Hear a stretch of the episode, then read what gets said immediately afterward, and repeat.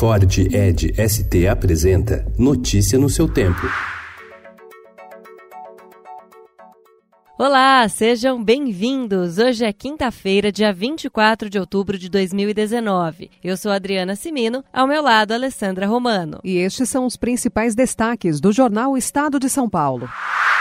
Reforma é concluída com economia de 800 bilhões de reais. Após a aprovação do texto base da reforma da Previdência na terça-feira, senadores fizeram ontem alteração proposta pelo PT, que garante aposentadoria especial por periculosidade. A aprovação do destaque ocorreu após negociação com o governo. A reforma será promulgada até 19 de novembro. A partir daí, começam a valer as novas regras.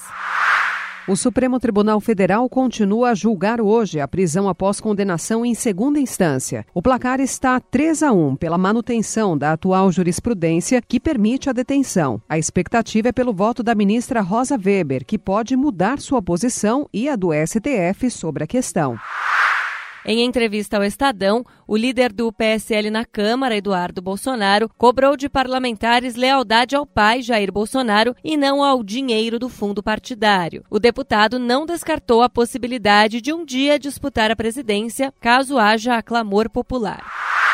Organização dos Estados Americanos pede segundo turno na Bolívia e Evo Morales acusa a oposição de tramar um golpe de Estado. Número de mortos em protestos no Chile sobe para 18.